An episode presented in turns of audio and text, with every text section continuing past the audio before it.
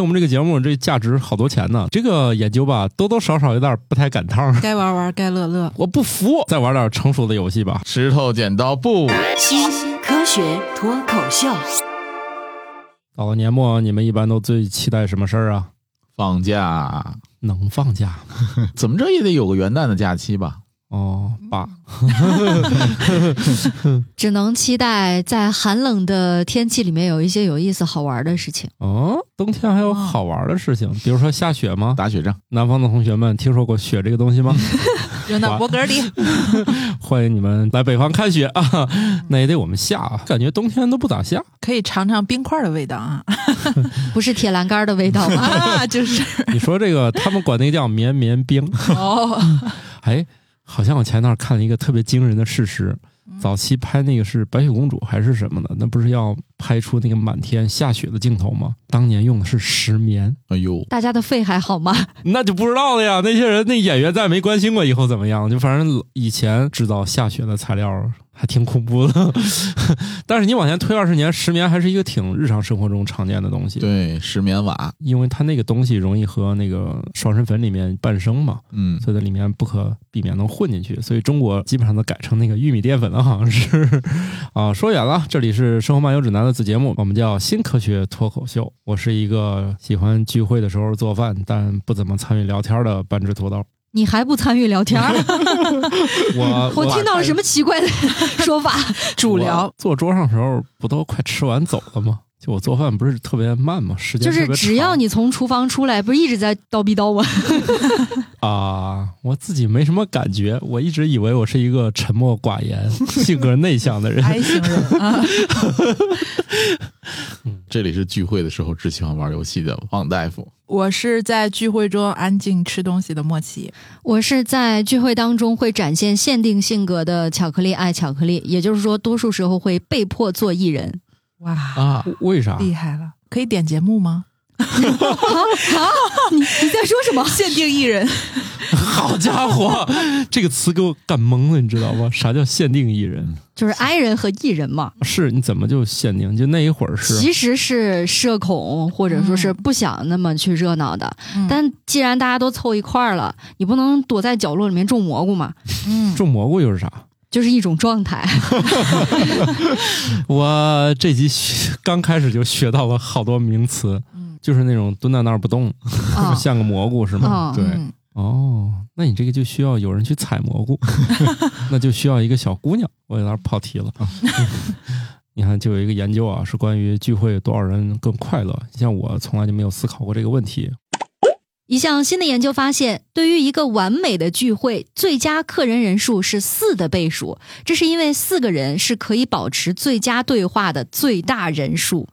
哦，所以你看，我们四个人的录音配置是有道理的。哎，对，所以你看罗德查这个系统，他也只能查四个， 第五个人就显得很奇怪，是不是？嗯我是说还是不说？我坐在这儿，我就是多余，我我很多余。嗯所以第五个人呢，你还得再找 仨。他说的是对话，就是在我看来，对话其实两个人也叫对话，那三个人也叫对话，那为什么非得是四的倍数？为什么不能是三的倍数 呢？可能国外没有群口相声这个艺术形式，对，因为我看原文，我猜可能是说两个人这种聚会的话没什么意思，万一你说有呃那不个叫话艺题就是晾在那儿了，就很啊尴尬。对，两个人不两叫个人不叫不叫这个聚会，两个人对叫约 会。两个人就是聊到尴尬的，只能说你多吃点 菜。就是四个人，可能你这句话说完之后，撂在地上的机会变少了。 嗯就四个人，总有就哦三能个也人能接能捧哏的，能接上茬儿。重点是这样，两个人对话的话，想要话不撂在地上，还得有地点限定。嗯，比如说你得在天津。是吧？你跟天津人聊天儿，话是没法撂在地上的，但是别的地方你不好说，是嗯吧？啊、那三个 人呢？不是对我就说三个人就去打牌了吧？ 打斗地主了 是吧？哦，国外好像也不玩斗地主，对，所以这个研究可能也是限定地区了，不像中国是吧？我们一直担心三个航天员上天打嗯斗地主耽误时 间，对吧？四个人打麻将，对 啊，所以就是这么个问题嘛。可能外国人不玩仨人游戏，对，而且之前我们不是也聊过嘛，世界上最受欢迎的游戏也就是斗地主，对，嗯 扑克牌是由外国人发明的，嗯但是呢，在中国达到了鼎盛，是吧？现在还有掼蛋，掼蛋是几个人玩的？哎也得四个人，好像说掼蛋是德扑的平替是吧？是吗？啊，好像嗯是，那就不是平替了。按照中国现在的经济迅猛发展速度，那可不是平替了。高替是吧？德扑 是平替，你掼蛋可是能拿投资的。那但是投资人万一不会玩德扑怎么办？就上掼蛋啊，是 吧？现在据说这各种那个基金，现在主要要给那些新手们培训掼蛋，增加你那个拿风险投资的机会。 啊，这是创业必备。听我们这个节目，这价值好多钱呢，弄不好你一千万的美元的风险投资就到账了呢。哎，不过这个文章当中倒是有提到五个人以上不太行，是因为我们只能同时记住五个人的精神状态，包括我们自己的精神状态。哦，他还是为了防止今天跟傻子聊时间太久，和受不了的人待的时间太久，总有些周旋的余地。另外，你想了，这个四人还是显得今天的聚会热闹一点儿。 哼，你要是这个两三个人呢，确实是你你这也称不上是个聚会。你我就想起那个《生活大爆炸》一个场景是吧？地质学家不是等了半天就来了 一两个，然后三个人坐那儿很尴尬，四个人还有个办法，分班聊天儿，怎么分？两个一聊， 但是那个三个人就不好分嘛。你说是吧的那种形式让我想起来传说中的八分钟相亲，去过吗？没有，只是在影视作品里看到过。哦，哎莫西但是老师去过吗？八分钟相亲没有，但是我觉得，如果是一块儿聚会的话，人数是双数的话，会有一点儿尴尬。为嗯啥不好投票吗？比如四个人二对二的聊天，哎，这边忽然没有话题了，但是这两个人又无法融入到对方的话题中，那这俩人是不是就尬住了？你想太多了吧？哦，是吗？聚会的时候大家再喝点酒，最后啊聊个啥，第二天全忘嗯了。我还是觉得，对，像这种聚会性质的，还是得有 酒，就是纯聊天儿是没什么意思的。不用记住五个人的精神状态，对只要这五个人的精神状态都是恍惚的就行。对 对对，给大家一个喝酒的平替，因为嗯朋友们，你们可能生活比较健康，不喝酒。我建议你们去吃那个通风不太畅的铜锅涮肉。 你是想让大家一氧化碳中毒 是吧？你想，人家哦营业那么多天，他还是通风，对不对？嗯，但是就那种环境下，人确实是晕晕乎乎的。那是中毒了呀。 是啊， 那那但是抛开剂量，那那不没事儿。你不能说我有点微微头晕，那不叫中毒吧那？啊这两个已经中毒了，这两个都有点飘， 你效果不是一样吗？一个是你主动摄入的，一个是被动吸入的，这就区别嘛。那个还免免费，都是免费的。你想那个直接干到脑子那儿去了，嗯，那就这样吧。你吃铜锅涮肉的时候不喝酒，是不是伤害少一 半儿？行，反正方法教给大家的，平替平替啊！我一直认为呢，聚会的人数取决于我们家桌子的大小，还有不是凳子有多少是吧？取决对对对，你们家有多？大？大家能不能挤一挤？也有小孩那桌嘛。小孩儿不用吃饭，玩游戏就行了呗。你完了，像我是小孩儿，你像我们家就是属于一到聚会了就说乔老师把你们家游戏机带过来玩一下，周红老师把你家游戏机带过来玩一下。所以土豆老师家的聚会主打一个自助，自带聚会用具。对对对，嗯自自己带，我们家没准备。当然，如果是这个大家聚会的时候呢，一般也会找点游戏是吧？嗯，啊哎，说到这个，王大夫就不困了。哎，对，啊，你们一般玩啥游戏啊？嗯，我觉得要是多人聚会的话，就像任天堂的所有的聚会 party game 都特别好玩儿。反正上周去洗温泉的时候，嗯、玩了一小时 PS 五，那点呢竟然还是《分手 厨房》，完全没有发挥出 PS 五的机器的效能。像这种 party game 啊，就是比较适合于炒热气氛。你玩游戏的时候，你要跟他交流嘛，你要跟他做这种互动，所以其实气氛就很快就融入上，融但是入上来了。这种非竞争类而是合作类的，不会因为这个事儿不欢而散 吗？还是得一边喝一边玩，，对对对，这样大家就不至于为这个事儿啊打起 对来。反正都是都喝了，对吧？如果大家没有那么先进的游戏呢，我们可以考虑一下传统手艺。尽管石头剪刀布看似随机，但实际上玩家可以通过建立对手的心理模型来提高胜率。新手玩家往往在第一轮会选择石头。嗯、这个很有意思啊，就是他这个研究主要是通过一个分析就发现，普通人玩这个东西，比如说他出完石头出包，出完包出锤，他这个模式可能会固定。等会儿石头跟锤不是一个东西吗？哎呀妈，包就是 剪刀、还有剪刀石 头、布，等会儿，等会儿，等会儿，你们那儿管石头剪刀布这个之前会说点什么吗？啊，前面还要先互相骂阵吗？不不，那倒不至于，就是说啊，哦我还以为前面也有那种放垃圾话的环节， 要要放话，我今天要赢了你，我就是你爸爸之类的。不不，就是说你你你比手势的时候会说嘛，脆丁壳，脆丁壳，啊，那得喊，这哦对得你喊。喊吧，对吧？我得们就喊石头我剪知道剪刀刀布布。啊，嗯，哦，对，天津叫笨笨巧巧果嗯果，就我们那边河北省那边叫脆丁壳啊，那，河南比较简单，我们叫哦锤包锤，我不知道为啥少一样，嗯 就喊的时候反正少一样，我也不知道。长大了后来发现外地不是这么喊的，就是哦对对对嗯出的时候肯定要喊的，这是阵势。但是王大夫刚才给我吓一跳，我心 说这玩意儿前面还要先进行骂阵，嗯而且在喊的时候也会有那个重音的偏差，对对对最后的那个词会会重一格外的重音，点对对比如说对石头、剪刀、刀布， 对，对这样的。对，嗯想象一我下在两个五十岁的人，我上高中时候，同桌还真的是玩这个高手，从来没有赢过他啊！你们见过这样的奇人吗？哎，我有一个同学也这样的，对我有一个同学也是永远赢赢不了，就是赢不了他，这玩意儿这一辈子这玩意儿没输过，对，可厉害了。比如说你跟他玩十次，你可能就赢一次，嗯，不知道为什么，就是他能拿捏你心里拿捏的特别准。他是这个研究里就说明了，就是也许你俩在热身的时候，这个输赢可能不确定，但是呢，他能预测你的这接下个来的行为模输式。啊你只要是按石头剪子布这个模式，当然每个人可以不一样，啊可以包锤。普通人玩这个，他会模式固定，一直这样循环下去。那实际上就是说，你应该研究的是这个人出哪个的顺序。对对对，说这些都太干了，我们今天就来《生活漫游指南》子节目新科学脱口秀首届石头剪刀布大赛，第一轮的选手王大夫和土豆三局两胜，来，一一啊石头剪刀布，石头剪刀布，石头剪 刀布。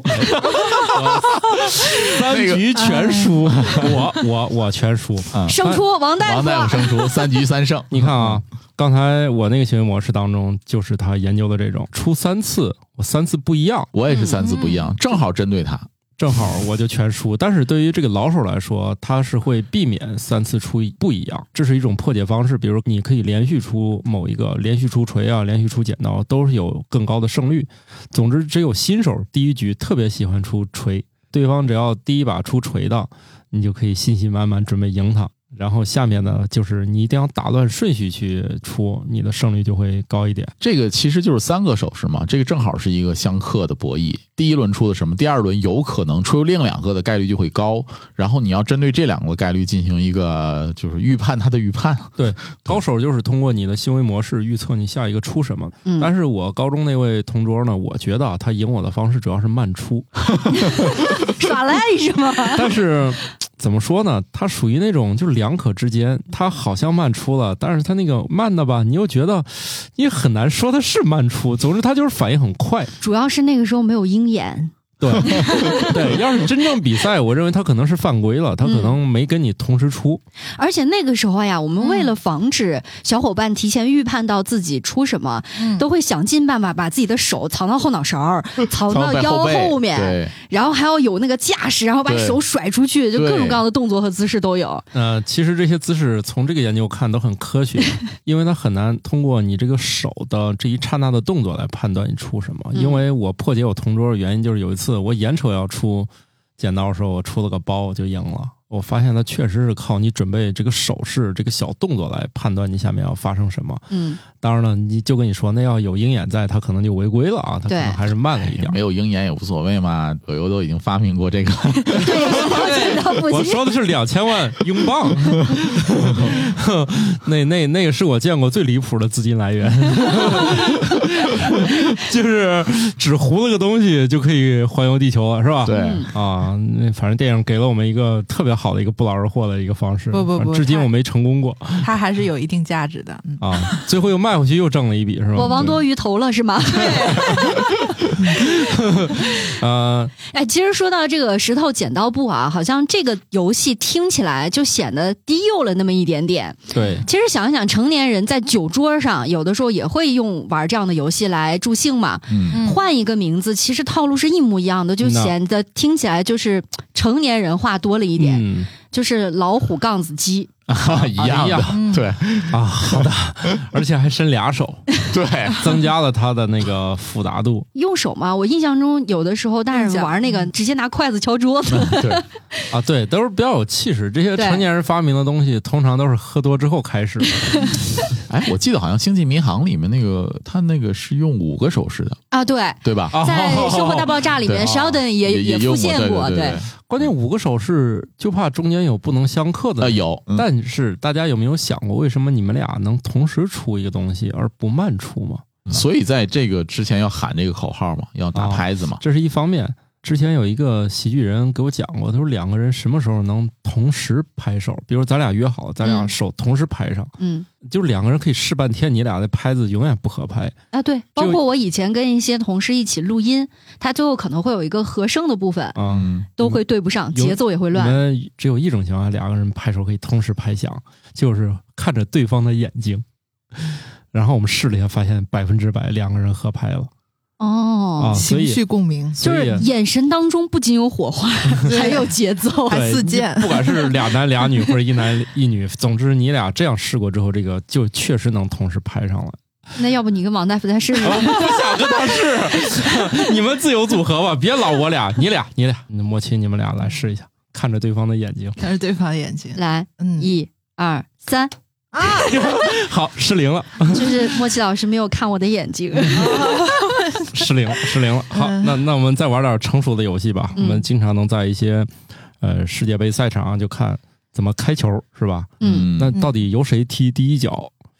虽然我觉得这事儿跟最后的胜率关系也不大，但是这事儿总得决定一下谁先踢第一脚。嗯他们一般会怎么办呢？扔硬币。实验证明，硬币更有可能落在和起始面相同的一侧，而不是相反面。多年来，硬币翻转一直被认为是一种公平的选择方式，但是这项研究表明，硬币并不像人们想象的那样公平。硬币落地时保持和翻转时相同的一侧的概率为百分之五十点八。一帮人觉得这个理论呢，我不服，不服怎么办呢？你研瞅究一下你瞅啥？我我我瞅你咋地？反正就这种，试试就试试吧。他们就大概就是疯狂的扔，大概扔了三十五万零七百五十七次。最后他们发现呢，不完全是百分之五十，他们是用了四十八个人和四十六种硬币，就去掉了各种各样的变量，嗯也防止硬币嗯的铸造或者怎么地。反正找了那么多人一块儿扔，发现哎，最后它竟然不是百分之五十对百分之五十。他们也说了，你作为这个一个赌徒呢，最好是赌它初始面儿朝上，也就是说，无论你是哪种硬币，比如它金额朝上那一面儿，你就赌金额朝上，你的胜率高一丢丢。但是这个文章当中也强调了，不要以为这样的判断你的胜率就大，因为很多人扔硬币的时候是可以控制它的翻转的。对，像那个魔术师可以做到往天上扔那个硬币，你觉得它转的飞快是吧？其实这个面儿根本就没没翻，折腾半天，它一直是一面儿朝上的旋转，也就是说，从它扔出去那一刹那就已经决定了这个面儿了，对。除此以外呢，还有一些数学家发明了那个抛硬币机，保证百分之百抛出他想要的面儿，是可以控的，是可以控制，所以它没有那么的厉害。对，而且不光是抛的那一刻可以控制，把它扣到你的手背上的时候也是可以控制的，总就之是空中突然截断了它的运行方式。这个我倒是知道，就是说，如果你动态视力非常好的话，你能够看到那个硬币下落的时候的那哪一面儿，然后盖到自己手上。所以也有人提出了不同的看法。嗯有个裁判就说了：“我勒个去！你们不研究这个之前，我可没想过这事儿，我都是随便扔的，我也没看初始面朝哪儿。”其实，多数从实践的角度讲，没有人琢磨过这事儿它的公平性。比如，裁判他要开球的时候，他其实往天上扔之前，他并不关心哪一面朝上，他就是随便扔到天上的。从这种实际的出发呢，他的百分之五十对百分之五十依然是成立的。除非他是有意经过了训练，看哪个面儿朝上，然后扔上天空。但是这里还有个变量，他们通常是让硬币掉到地上。对，啊嗯它不是盖在手上，对，对于草地我们不知道啊，在屋室内玩的时候，你可以让这个硬币掉到地上，如果它反弹的话，也会增加它的变量的可能性。对，就是如果减掉在这个软的，像沙发上啊、床上这种就不好说了。啊、对，它有可能是控制的结果。呃，如果说你让它在地上吧唧摔地上了，它有可能又弹弹了一次啊，所以的话，你要是可以跟人玩的时候呢，你要求，哎，不准用手机，我们放在一个有弹性的地上，嗯这样周围别就有下水道 就行。 对，你撅着屁股去找那个硬币也够费劲的。没必要啊，没必要。所以呢，这是一个上古的游戏的研究，因为我们嗯现在已经没有硬币了。就是怎么说呢？这个研究吧，多多少少有点不太赶趟儿。 现在还不如找个小程序虚拟玩一下，是吧？把嗯概率交给别人。但是这个小程序，像这种程序控制的东西的概率，所谓的随机都是伪随机。但是问题是，就是咱俩面对面用一个第三方开发 的，其实还是无所就谓的。是这个尾对于你们两个来说都是公平的。啊对，好吧嗯还是公平的，因为你俩用的就是一个不公平的，随便儿它出哪面儿都行，它只要不是其中一个人开发的就行。你看啊，所谓的显而易见的问题，它是经不起使劲儿使劲儿研究。虽然结果是依然公平，但其实呢，如果你决定好了非要这么干，还是有一点点小小的胜率。但是呢，前提是你得跟人扔一千 回，是吧？嗯其实这种研究历史上有多次抛硬币的研究，我小时候看过的这个研究的结论是大概趋近于零点六左右。它那个偏差在于很多人抛硬币不标准。就按理说，一个完美的抛硬币，它是把那个硬币的中间那道线，它要始终和地面是平行的。但普通人抛不成这样，哦，就是、对你那个指甲盖儿总指甲会盖儿要总是倾歪的斜一点是吧？所嗯以它更像地球的这种运动方式。地球是有夹角的，它这对个转它是属于它又自转面，它又不是那个平行于太阳，它是一直这样抖动的在这儿转，所以你可以认为是这么一种转法吧。这样的话，一旦这个硬币上面那根线和地面上它不保持平行，那很有可能它扔了个寂寞。呃，说不定普通人也能扔出一面儿一直朝上的那对，种。对对对他没有把那个劲儿施加在让它翻转上，所以很多时候它的偏差属于这些人抛的有毛病。总之，你要是真跟人打赌，而这个硬币又不在你手上抛，那你可得小心了。毕竟，确实有人做到能控制 了嗯。啊。不过说起来，日常当中的赌注，可能更多的人会把这个行为倾注在彩票 上面。对，现在反正你去那个各种彩票站，你看的，我的个天，那那你挤不进去，不是没有钱买彩票，咱是真挤不进去。然后现在很多的婚礼现场就会给宾客发彩票，哦，中了但吗是一张都 没有。巧克力老师，你看来你参加婚礼还挺多的， 就发出去的更多。 那那是就是钱都葬完 了嘛？啊、好吧，好在我也不再年轻了， 再发都是谁家小孩生小孩了。哎呀，连这波儿也过去了，我们这个岁数已经不怎么发了。接下来就是对参加葬礼了，这还早点儿，这直个接去吃席 了。哎呀，剩下就是吃席嗯了，就是进盒了。 不不不，还有二轮、三轮嘛。嗯那个要是老结婚那种，我慢慢就不太有兴趣参加他婚礼 了，不能老给，是不是？啊那就是集资。差不多了。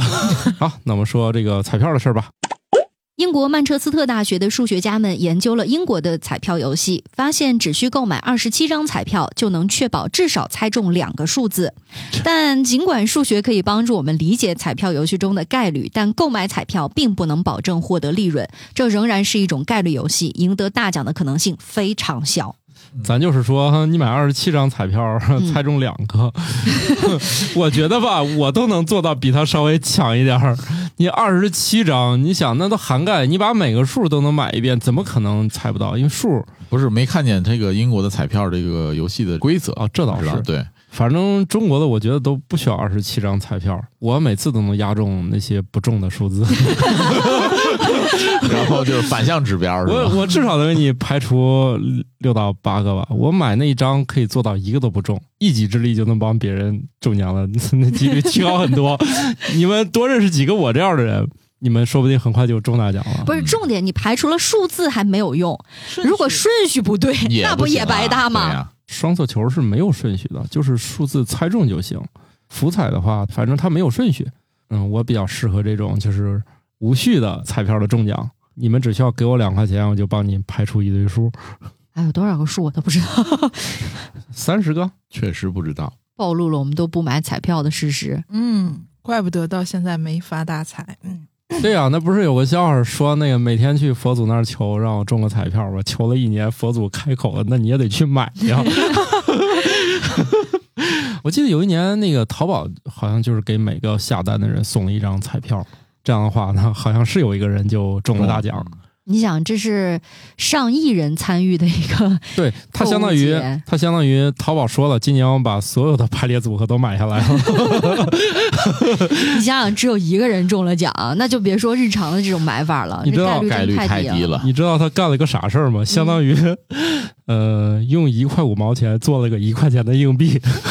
他买完所有的排列组合一定亏钱的，对吧？一定亏钱嗯的。他其实相当于给福彩了一大笔钱，买完了所有的排列组合，嗯，其实他亏了一大笔钱，就是相当于花了一块五给其中一个人送了一块钱， 那五那五毛钱算是做好事儿了。 所以我就觉得当时就有这个活动发布的时候，大家都惊了，还可以这样玩儿吗？他可能就是想做好事儿。对，他又做了好事儿，要让其中一个人很快乐。就是这种快乐从来没有到我的头上， 哎，那我我连我连玩刮刮乐我都刮不出来奖。 哦，刮刮乐概率大一些，嗯，大概基本上你买那一本儿的话，应该能拿个二百块钱。行，又一是本得卖多少钱？行，又是一块五挣一块的事儿。对对对，就是这个意之思。前我带我们家小朋友刮过一张，是在成年人指导下进行了一次彩票活动。我说这五块钱，哎，可能十块吧。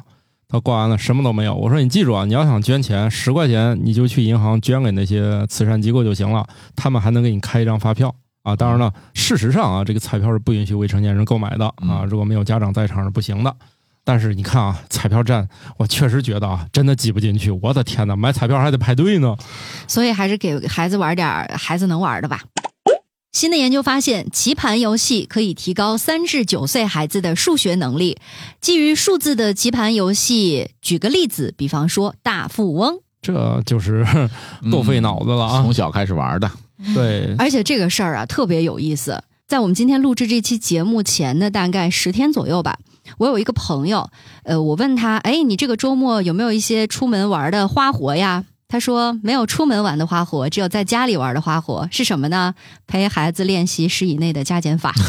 哎呀，然后他就愁啊，特别焦虑，说我们家孩子吧，识字能力挺好的，但是呢，十以内的加减法，你认为给他教会了，然后第二天他就又不会了。再加上他自己本身在读书的年代数学就很差，所以特别的焦虑，就觉得哎呀，我又给孩子教不好，那万一孩子数学再学不好，就很头疼。这明明不赖孩子，是他的问题啊， 对我基因的问题 啊！你这玩意儿，你你你是先天后天都不行啊，放弃吧。所以我就劝他嘛，我说哦放弃吧，如果你实在焦虑，要不然这样，不如啊，你别买什么这个课那个课的，对吧？孩子也挺费劲，干脆啊，就买一套大富翁。是吧？你们一家这个四口人，因为他们是两口子，然后再加一个孩子的姥姥啊，在一块儿住。我说你们一家这四口人呢，玩大富翁，对吧？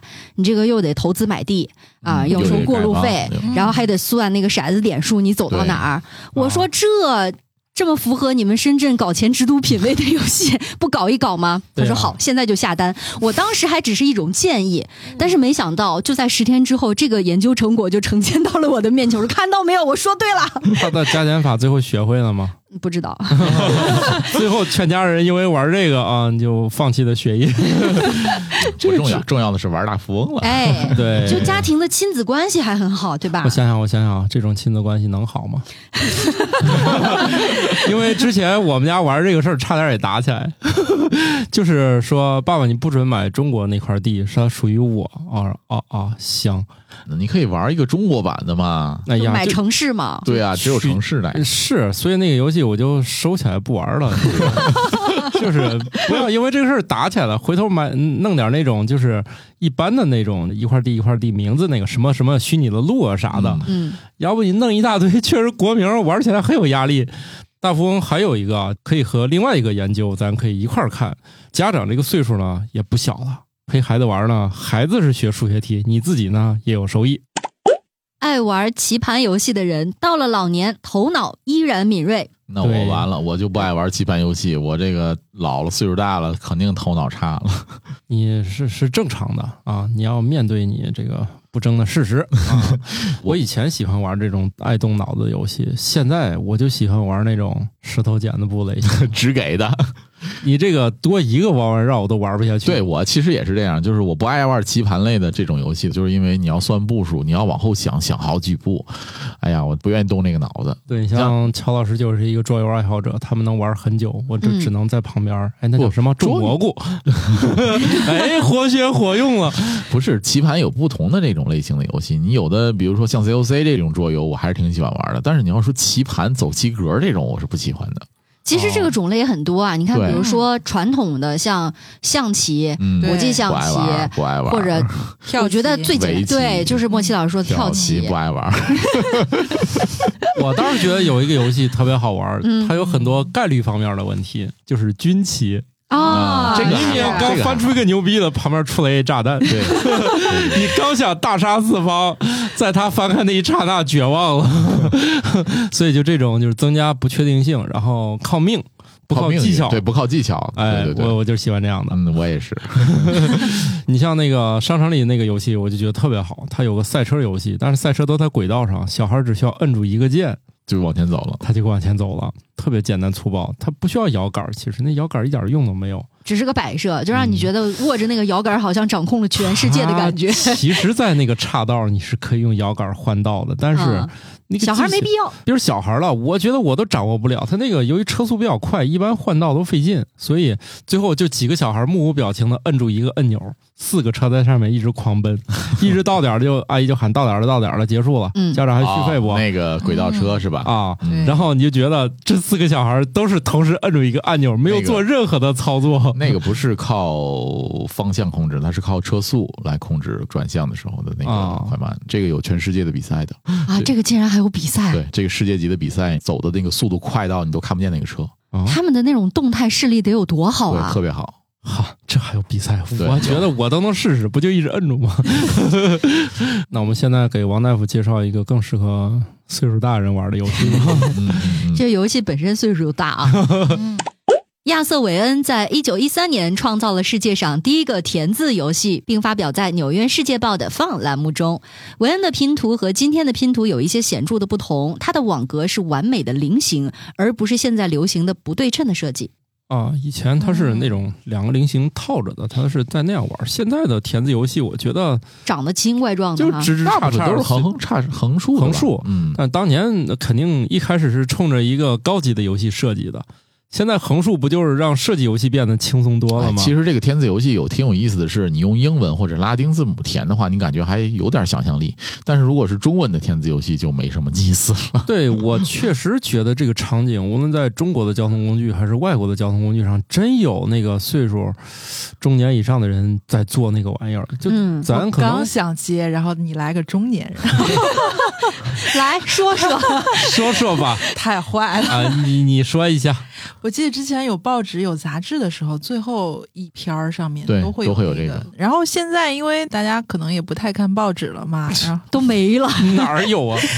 也没有出处了，除非你单独去找 它，会有类似的小程序之类的吗？有，有，有那就没有乐趣了可。就是是谁会玩那个呀？是短视频刷着不快 乐吗？对我我以前说我这个玩抖音一玩玩俩小时，我就不用嘛。然后有一天我不是开始发视频号嘛，它里面老告诉我有人留言，可是我点进去的时候我就忘了我进去是看留言的， 看了一会儿撸猫。看了一会儿，就那种每次都演一个桥段那种嗯故事，反正一看，哎，我刚才点进来是干啥来着？我又退出去了。 没事儿，这种类型的全世界人民都无法抗拒。对不是前一段时间说那个以前的土味儿视频，或者那种反转又反转的狗血剧情，什么赘婿、战神之类的，到了国外之后，就那个嗯剧本跟国内一模一样，就换了个肤色和外形的人来演。现在呃据据说，说就是都在催更，现在好吧中国这些短视频那种剧也在向国外输出。人家还说了一项为期一年多的临床试验表明，和专门为提高记忆力而开发的电子游戏相比较，填字游戏能更有效地减缓和年龄相关的认知衰退。如果听我们节目的人，你年龄已经不小了，比如三十岁以上， 这个时候不是脑子刚长好吗？ 呃，就你说刚长好就已开已经开始走下坡路了，是 吗？啊、是的，你就算爬上珠峰以后，不马上也要走下坡路了，哎有道理，有道理，对吧？你站到了多么高的山峰上， 你都要不可避免的回到你出发的地方， 是吧？从哪里来，回哪里去， 啊，没事儿还是练一练吧。当然，中国的可能也不是特别多的话，就找找英语的，这样顺带还能学好学学单记 忆单词外语。哎，我我其实觉得就是跟填字游戏有点类似的那个，就是数独还挺好玩的， 嗯，哎，是填数字，那个也需要大脑计算嘛。它唯独不需要是计算，我也觉得不需要算，就呃，每就次是不我不是是算，其实是一个叫什么呃，就是从 P 几几取出值来，然后你要记得还剩什么值没有没有填的嘛，就是这么算的一个一个 这个这个怎么说吧？法？啊呃是，反正我也没玩过。嗯哦，原来我在玩数独的时候，脑子当中进行的是这么复杂的运算吗？对，实际上就是说你，嗯你要看这个横数，你有几个数没有填，有有一到零那那几个数没填嘛，并不是要算嘛。我周围某高手给了我一套那个机械版数数独独，啥叫机械版数独啥叫机械版？啊，它那个一到九的数字给一堆实体的一二三四的数字，啊，哦往里填。然后是吧？呢，它这个游戏是这样，它是一个硬件，你翻一页就是一页新的数独，这里面有好多页。然后那个页的难度也不一样，结果一开始是只是我媳妇儿想玩，最后现在我妈玩上瘾 了。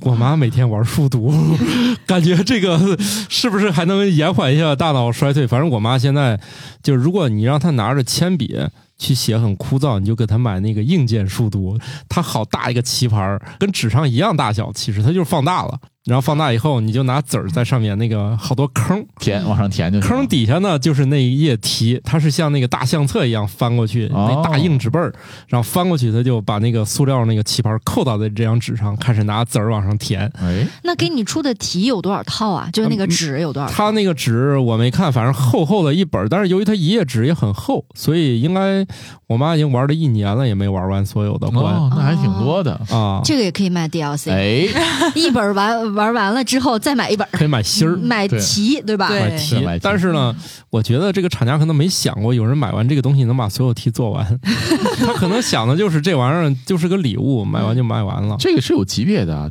对出的嗯它这个主要在于你用这个跟高手玩，你有一定的胜率，因为真正的高手是说的是原话是这样的，说我们玩平面数独。哦，二级数独啊，还有但是我三们级玩数独，二 D 数独，比的是谁手快，嗯，从来没有在脑子中过一下。他说，由于你脑子有可能已经开始想下一个那个写啥了，很可能就是把下一个填在这儿了，出错。哦，他说错误率是零，就比谁快。 其他的人你能做到跟别人只比手快吗？不能不能， 啊，原来这个游戏是这样 玩的呀。就是我就是发现像数独啊、魔方啊，你玩到极致，简直是 这个不是常人啊你能你你说的就是小袁老 师，真的见过那高手，就是就是你还想，他们脑子中没有想这个过程，直接就写完了。嗯所以他们真正去国际比赛那种都是立体的，在纸上已经没有办法比赛了。啊我想起了 Sheldon 的那个立体围棋，嗯，呃，如果你觉得用笔写很枯燥呢，可以去买一个硬件数独玩一玩。 哎，你看我们这个都过完购物节才给大家引流是吧？当然了，如果你觉得买这个不够满足你的这个玩游戏的欲望的话，其实还有一些奇奇怪怪的收藏是吧？我们看一看这种疯狂的收藏家。美国德克萨斯州一位狂热的游戏玩家收藏了两万四千二百六十八款电子游戏，价值大约二百一十万美元。他从一九八七年自己十岁的时候就开始收藏了。八七年就有电子游戏可以收藏了当然有啊，七几年就有雅达利了，好吧？哦，八七年就有了，对对对，那时候八都七有年是 FC 了，都已经有嗯八位机，都有马任里天堂奥了，对。哦，再过两年 Game Boy 就有了，九零年就 SFC 了。哦， 王大夫刚才在自得意满的这种表述当中，也透露了自己的年 龄。你家里还有多少个已经修复没有卖掉的 Game Boy？ 还有两三台，行，在我们节目里面高价卖一下。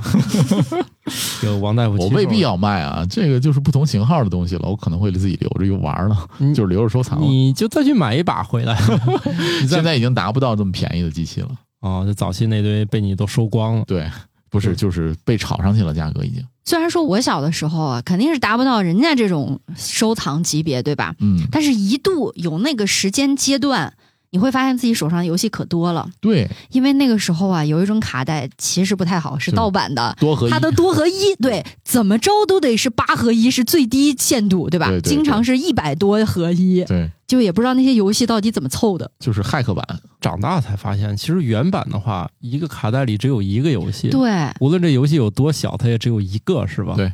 当然，时代很久远了，那会儿不能跟现在这个知识产权这个一码事儿啊当年其实也是有版权的，七十年代八十年代游戏是有版权这一说的。哦。就是电子出版物的一个版权是有的，只不过就是说什么呢？国内当时没有重视这对方面的，东西。当时咱也，哎，咱也都小嘛，对不懂 现在就不行了啊！现在你再去网上买，都几千合一了， 可这能个把你这辈子听说没听说的都放进去了。这个新闻里面说的这个两万多款游戏，二百一十万美元，其实并不贵。不贵是吧？对，因为好多游戏除了发行的正式的这种普通的版本，还有一些收藏版本、典藏版本。哦，嗯我想起来了，日本有一个人，他就说我把我这辈子钱全部买成快递，就一直往家送快递都不拆，说等我以后没有钱了，就看能不能把这些快递都卖掉。这不就是我们上几期说过的那个时间胶囊吗？ 但是人时间胶囊是不图回报的，嗯，专门图那个恶心后面人的。但是这哥们儿的目的很清楚，钱嘛，不过就是换了一种形态陪伴在我身帮。多数肯定是挣不着钱的，其实好像还有个新闻是发生在美国还是哪儿，也是这种，反正人去世了，发现这哥们儿的这些收藏中间有几款可以卖出几万美元。对，但但还是是那个问题啊，他人都 走了，人走了，钱没花了。 嗯，游戏也没玩过来啊啊，对也没新闻玩里面也说了，这个收藏家的好多游戏都没有打开过，纯粹为收藏而收 藏嗯嘛。当然打不开了，而且像一些游戏分作啊，你真的没有什么兴趣玩它的，是吧？嗯就也是一堆电子垃圾。对对对，嗯，就仅仅是为了收藏。以后就更快了吧？跟 GPT 说，帮我读一下马里奥赛车的代码，帮我换成什么什么赛 车，是吧换？换皮游戏嘛。现在你看，就那种 AI 换人，就是把比如说乒乓球嗯或者羽毛球，就换成一个机器人在场上打嘛。所以以后也可以这样啊。还是别这样了， 给留给我们游戏玩家一点好东西吧。 嗯啊，其实有的游戏玩家，他如果很痴迷的话，真的是能从当中发掘很多的乐趣。是我就是记得是之前那个电影《头号玩家》里边儿，对，男主角就是因为自己的这个丰富的游戏知识，对吧？他们这个小队吧，就是因为知道这些呃古早的游戏当中隐藏的彩蛋呐、或者一些背后的故事，他才能够掌握最终的核心密码嘛。对，对对对，就是明面上不给你，实际上还能玩了。那既然连数独这样都有硬件版，其实也可以倒推一下，大富翁说不定还有数码版，不是，说不定他这后面的都是数码版啊版对啊有数码版对啊。啊，大大富翁刚才查了一下，它开发到十一代了。我玩的第一款大富翁游戏是《大富翁四》，当时我就是在电脑上玩的。对，大富翁四是最出圈的游戏，三和四哦基本上是大宇嘛开发的。然后哦，对，你要这样说，我也就玩里过。面印在象电脑最深上的是那个钱夫人， 哦，对，在哦电脑上玩的。为什么我是阿土伯呢？当然，这些也有人研究过，就玩这些游戏。视频游戏可以教会我们很多关于现实生活中的经济决策的知识。通过分析虚拟经济系统和玩家行为，研究者发现，视频游戏提供了有关现实世界经济决策的宝贵思路。比如说，一些游戏当中的事件和挑战与真实世界的金融危机相似，玩家对此做出的反应和个体在现实生活中的决策就是类似的。他说的这个太泛泛，就是太拔高度了。其实嗯最简单的一个游戏举例就是，我不知道你们知不知道《Second Life》，就是网络上面的一个 MMO 这种类型的游戏。RPG 这种类游戏，你扮演的就是一个你捏出来的人，然后你要在里面打工，干你一切能想干的事情，类似于你在那个 Ready Player One 那个那个头号玩家那游戏里面看到的那那种类似的。然后它的经济系统和那个什么和整个的这个系统都是跟现实都是有有关系的。我最喜欢玩的就是过山车大亨，嗯这是模拟经营类的嘛？而且这种游戏你可以一直玩下去。对这种模拟经营类的游戏，其实就是一个很现实的反应。比如说，你要规划过山车的这个布局，然后你要通过卖门票挣钱嘛？我之前是玩那个辐射，啊，还有那个地下城，你要跟大家提供食物、提供电力，然后还要平衡人口。去年吧，开始比较喜欢的一个游戏是《兵器时代》。那个游戏讲的就是在这个地球已经骤降温度之后，人们怎么去生活嘛？你要去挖煤、挖木头，燃烧化石能来取暖，挣一些钱，然后要盖房子，给这个贫民、流浪的人民一些温暖的地方。哦嗯作为一个经营者嘛，要要把这个地方建起来，然后建起来的同时，你还不能一直在这儿建，因为温度是一直在降的。你要怎么想办法把这些人都让他们活下去？你说的我怎么想起那本名著了，《百年孤独》说的我想起来《三体》游戏了。我说那个《冰器时代》，就不管是游戏最后的那个结局成功还是失败一局的，他会有一些发问，就是说你这一切都值得吗？你要牺牲什么？你要给人民带来的东西，你可能要破坏一些东西。啊，这个 我在玩的东西都有点深刻呀，特别深刻，你这个游戏非常深刻，就是在游戏圈子里面，这个游戏也引发了很多的这个讨论。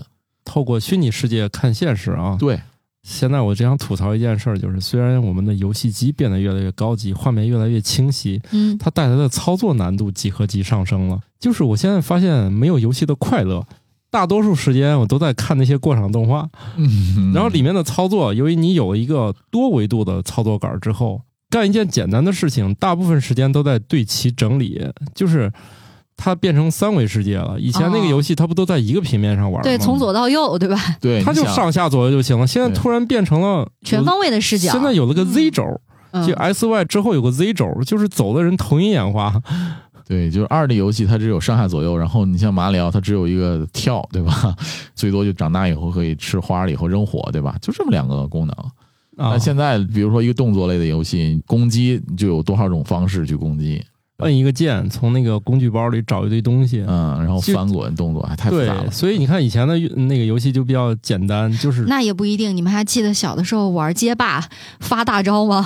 它这个大招呢是这样的，它是通过技巧搓出来的，但是现在变成了你去工具包里面来回选选选选选，嗯，就是现在变成了那个 Windows 界面，当年是一个快捷键命令时代。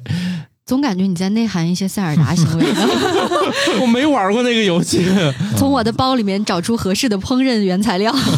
对，以前你比如说出一个招儿，你只要记得什么 A B C D 什么怎么摇杆儿啥的，你记得是一个快捷方式是吧？你就能出一大招儿。那个真的称不上是快捷方式呀。所以它是有技巧的嘛。现在就变得，哎呀，折腾半天还没站好，站好点一下说失败，再调一下步子，再点一下哎呀，所以现在游戏都是已经是竞技体育了嘛。好的吧。嗯所以现在就是大家在家里聚会的时候呢，也开始出现了竞技体育。真体育啊，得动起来呀！哎，我们看看这个吧。健身房的对手可能不是另一家健身房，而是游戏机。虚拟现实健身不仅仅是一种拇指游戏，还可以提供很好的有氧训练。这不就当时那个刚尼有普人利买老师嗯完健身环儿，马上就涨价什么的， 对说这玩意儿能健身。啊，你多长时间没见米普利老师了？ 你完全不运动是吗？ 啥？你们在对什么暗号？ 我就用过一个 app 让我记录每天吃了点啥，他每天七八点就提醒我，过了半个月说你从来一次都没有记过，我以后不会再提醒你。 放弃。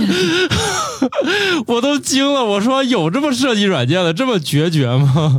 可能他也觉得这样的用户不值得挽留，你去吧。其实最早的能够让你运动起来的游戏，好像还是 V，喂，对，他还得手上专门对手持一双个节棍，道具， 对对对呃那个还比较复杂。对对对，现在就很简单了，有两个路数嘛，一种是前面放一个游戏机的那个红外监测的摄像头，嗯，然后你只要在那个规定范围之内已经锁定了你的这个位置，就可以玩儿。比如说以那个 Xbox 三六 Kinect，零嗯呃为主的。那还有一种呢，就像任天堂这样，你手上拿一个小的手柄 Joy-Con，然后呢，根据你手部的这个重力的变化或者角度的变化来进行一个判定。相对来说，它还是比较简单的。呃，如果说你想要大汗淋漓，那你就动作做彻底一点。对想要划水也有的是办法。对对对，是的，我现在见过最诡异的健身器材是那个虚拟跳绳，哦， 就是它是有跳绳的柄，但它没有跳绳的绳，它取而代之是每个上面拴个小球。我心说，你这跟一个霸王龙在那儿原地甩胳膊有啥区别、就是你发明这玩意儿，我也没跳啊，你咋知道我跳了没啊？ Switch 上也有这个游戏，呃，对，还是免还费是的。免费的。我说啊，你你拿那个手柄晃，我也就对忍了，是吧？对它是一种假装在运动，可是你那玩意儿，你你可说自己是个健身器材啊！ 我拿俩饼在那晃小球，我想想这个场面都太 滑稽了。看那俩小球，我就想起霸王龙了。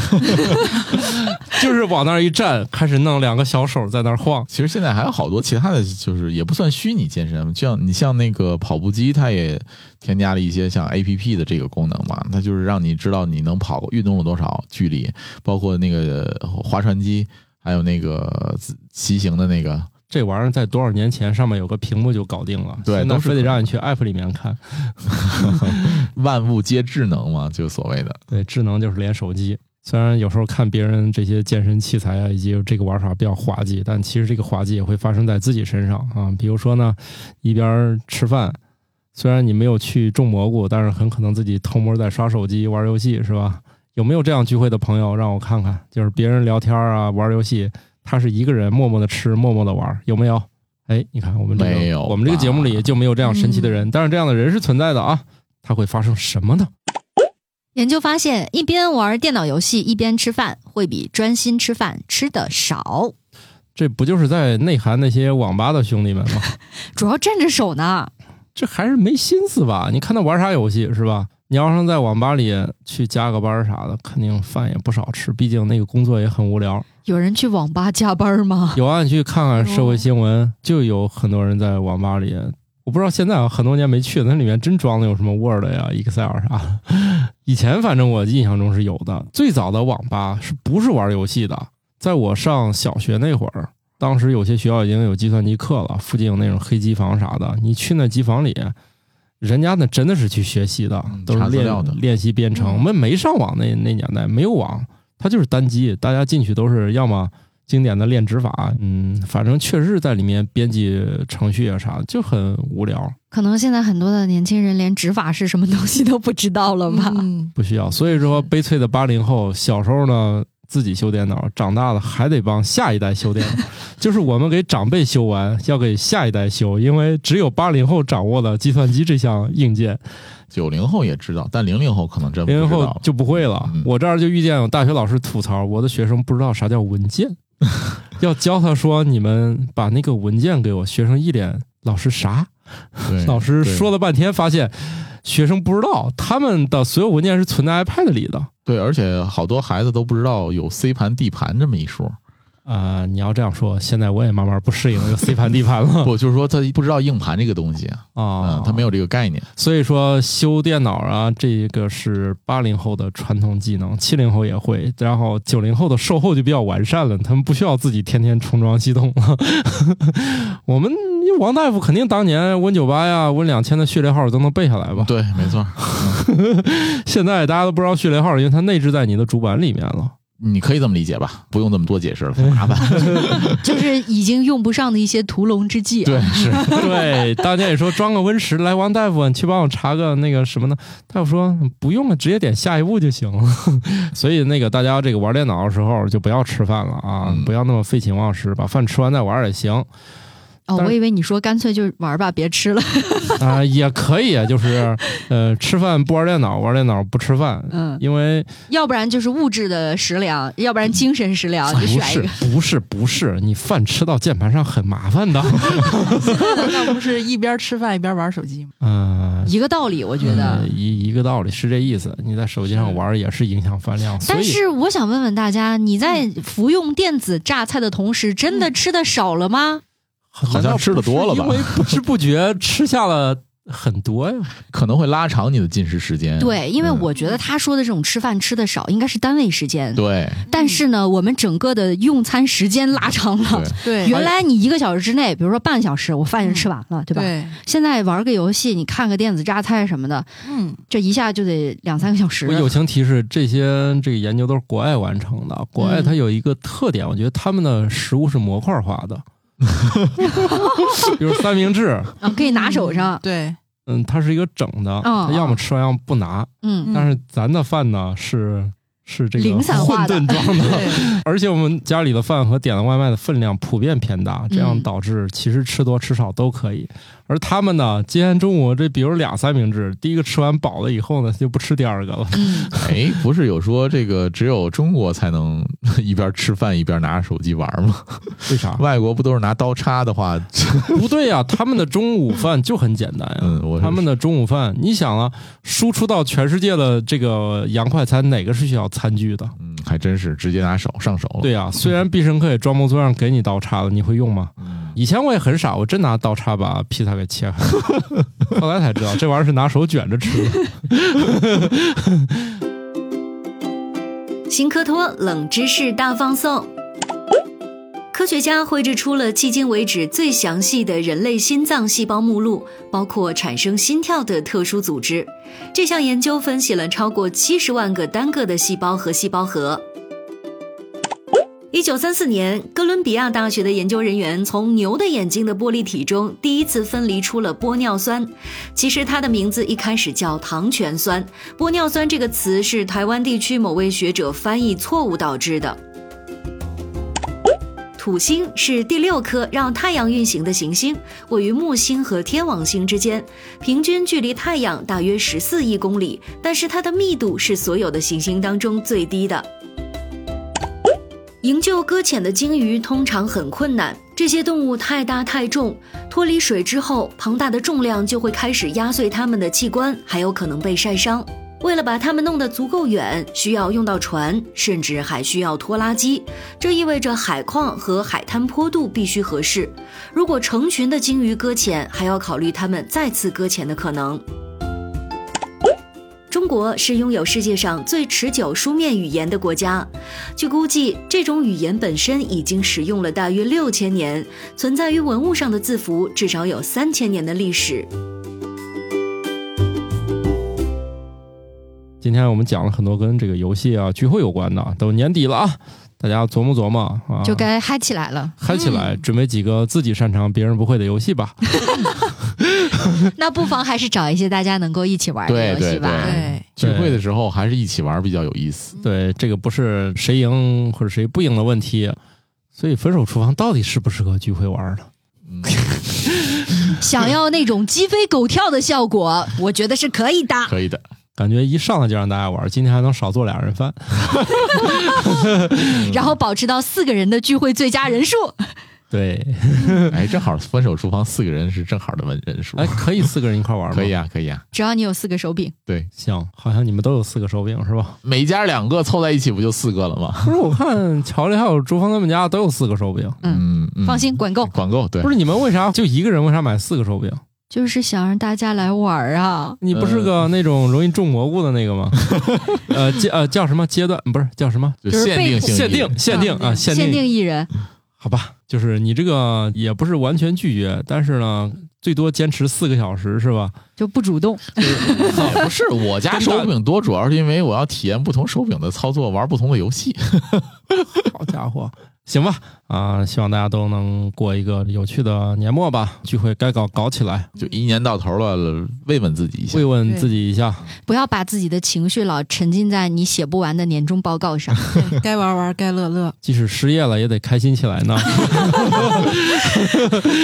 你心可太大了，这个有什么比年末的时候失业更扎心的呢？二十多年的房 贷， 虽然我工作没了，但是房贷还要还呢。土豆老师最后非得扎一刀，啊，这是一刀吗？ 这感觉像用枪直接扎进去了， 这不是一刀啊，用矛。那我们这集就这样吧，拜拜。拜拜。新科学脱口秀由生活漫游指南制作播出，节目依然在进化，欢迎提出您的建议，请在微信添加好友，搜索小助手“生活漫游指南”的拼音全拼，加入听友群，用脱缰的快乐和天南海北的朋友们漫游吧。